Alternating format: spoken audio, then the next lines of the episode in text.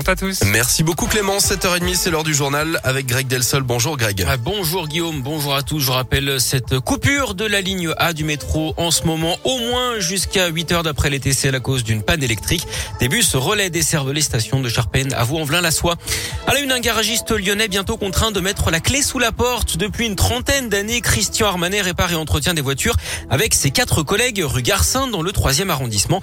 Mais au printemps dernier, mauvaise surprise, le garagiste apprend qu'un projet de piétonisation de la petite impasse est enclenché.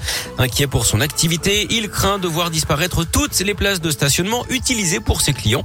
Au départ, la mairie le rassure, les voitures pourront bien continuer d'accéder au garage. Mais pour l'heure, sa demande d'avoir des places réservées dans la rue n'a pas été acceptée. Pour Christian Armanet, le compte n'y est pas. On aura l'accès au garage, mais on pourra plus euh, faire patienter le client euh, dehors euh, sur un stationnement. Et bon, bah, c'est l'avantage du centre-ville, c'est que les clients ils posent la voiture le matin et souvent la récupèrent après le boulot. Je prends l'exemple d'une révision. On commande les pièces à l'avance, bien sûr, hein, mais on va garder la voiture la journée. Est-ce qu'il va peut-être y avoir euh, d'autres choses à commander Donc on peut pas faire ça en une heure et que le client reparte. Si on n'a plus de place pour mettre les voitures des clients, on pourra pas exercer notre activité. Ça c'est sûr, c'est foutu. L'activité sera morte. Sur la concertation, ils m'ont dit de réparer des vélos. Donc euh, c'est pas mal. Ça fait 30 ans, euh, un peu plus que je fais de la mécanique automobile. Maintenant, il faut que je répare des vélos. Les élus du troisième arrondissement s'étaient finalement excusés d'avoir tenu ces propos. De son côté, la mairie assure avoir tenté de trouver un terrain d'entente avec le garagiste, affirmant qu'il aurait refusé toute adaptation et rappelle qu'il n'était de toute façon pas normal hein, que le garage s'octroie des places du domaine public. Vous retrouvez toutes les infos sur cette affaire sur radioscoop.com. Sacré voix le Christian. Hein Ouais.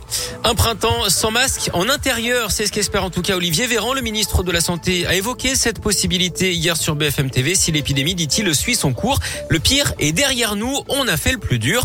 Par ailleurs, pour recevoir le pass vaccinal, désormais, une infection équivaut à une injection. D'après Olivier Véran, il faut tout de même avoir reçu au moins une dose de vaccin pour l'obtenir. Un pass sans limite de durée si vous avez eu trois doses ou deux doses et une infection, passe qui pourrait en tout cas disparaître, hein, je cite, bien avant juillet, compte tenu de l'évolution de l'épidémie.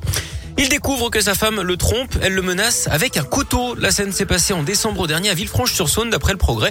En découvrant l'infidélité de sa compagne, l'homme l'avait giflé avant qu'elle ne sorte un couteau pour se défendre. Cette femme de 54 ans a été interpellée placée en garde à vue. Son mari a lui aussi été entendu par les gendarmes.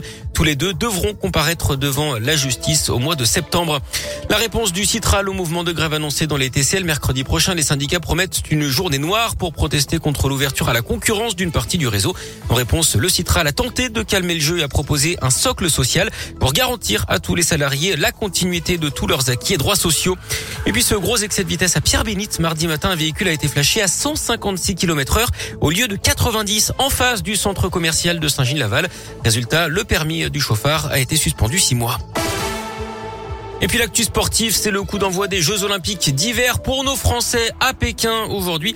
Après les débuts en curling hier, c'est au tour du ski de boss hein, avec une première chance de médaille déjà côté tricolore. Perrine Lafont, championne olympique en titre et favori à sa propre succession, est attendue sur les pistes. Les qualifications débutent ce matin à 11h.